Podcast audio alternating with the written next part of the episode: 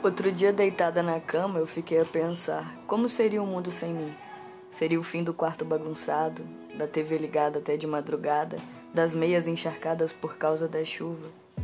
Outro dia, sentada na praça, eu me perguntei: será que mudei a rota? Caí no planeta errado? Cheguei adiantada? Era para ser assim?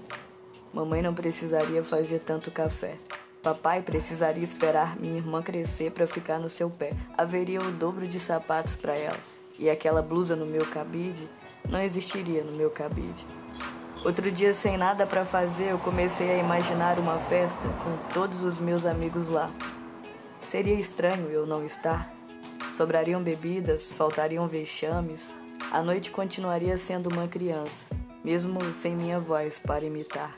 As pessoas chorariam menos, também, talvez sorrissem menos. Eu sempre gostei de falar, quem pegaria o microfone para declarar o amor exagerado por uma vida que não se sabe como seria se não fosse vida? Parei de pensar em um mundo sem mim.